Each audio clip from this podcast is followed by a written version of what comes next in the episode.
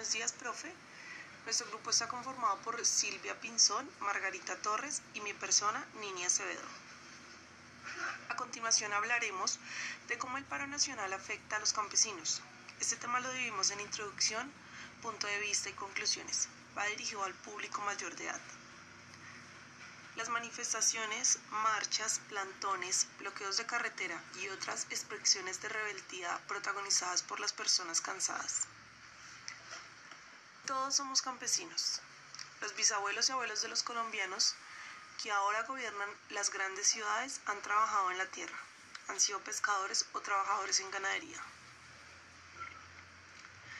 No es lógico tener uno de los países más ricos en recursos naturales y contar con la convicción de querer que la pobreza y la miseria masiva del campesino colombiano siga siendo algo tan natural.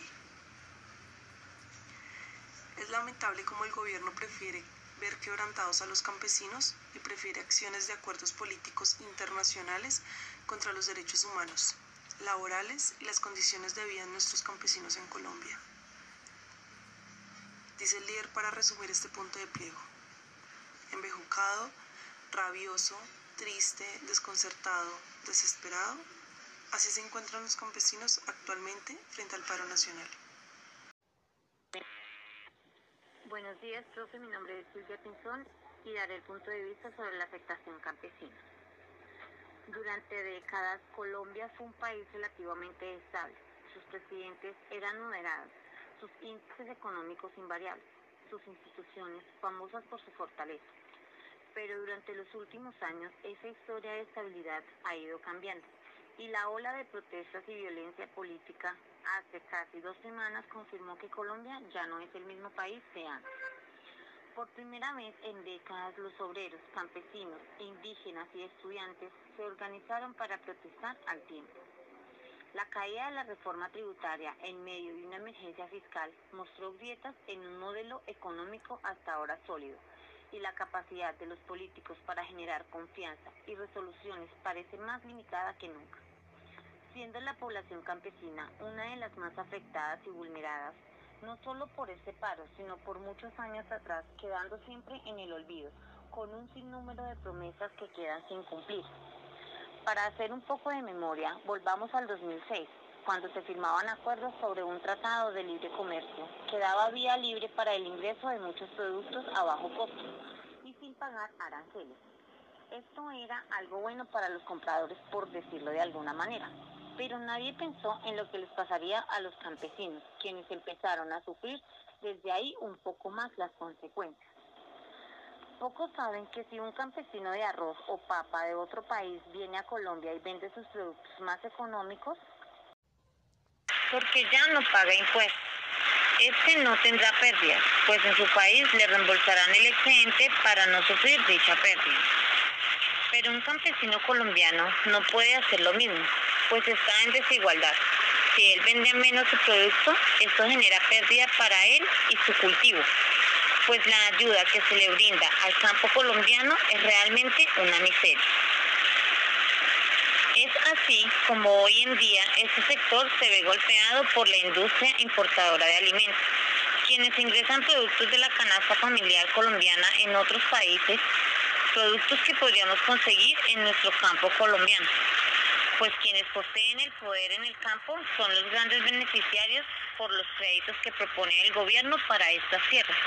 Lastimosamente, todos dicen apoyar el campo, cuando el campo ya no pertenece al campesino. Este le pertenece a quien lo pudo comprar en su momento. Y aunque las personas del común quisiéramos ayudar más a ese sector, pues es lo que nos describe, ya que muchos venimos de allí. Es imposible, ya que los que vivimos en grandes ciudades es difícil llegar a desplazarnos a comprar directamente al campesino, ya que es un sector tan golpeado que solo puede vender al mejor postor. Y este es sacar el mejor provecho de las personas del común, vendiendo lo que compró de manera moderada, por no decirlo de otra manera, a precios exorbitantes. Y es así como el campesino espera algún día ser escuchado y recuperar sus derechos. Nuestro tema del paro nacional agrícola en Colombia, queremos hacer un llamado, una invitación a todo el mundo para que volvamos a comprar los productos del campo, para que valoremos el trabajo que hace el campesino. Muchas veces la gente, porque está en la ciudad, piensa que el trabajo del campo es fácil y muchas veces también al comprar los productos la gente regatea precios al campesino, pero se van a grandes eh, almacenes de cadena y compran, o sea, a costos altísimos para eso, los IVA son impresionantes.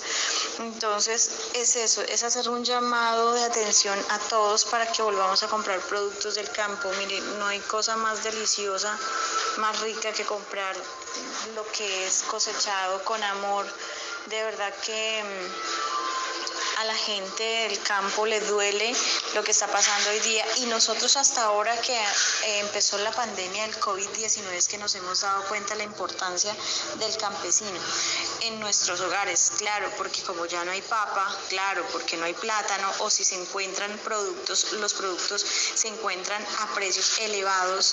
Imagínate, hoy día un huevo que es a base de solo químicos que normalmente vale 300 pesos, hoy conseguirlo en 600, 700 pesos es difícil, ¿cierto?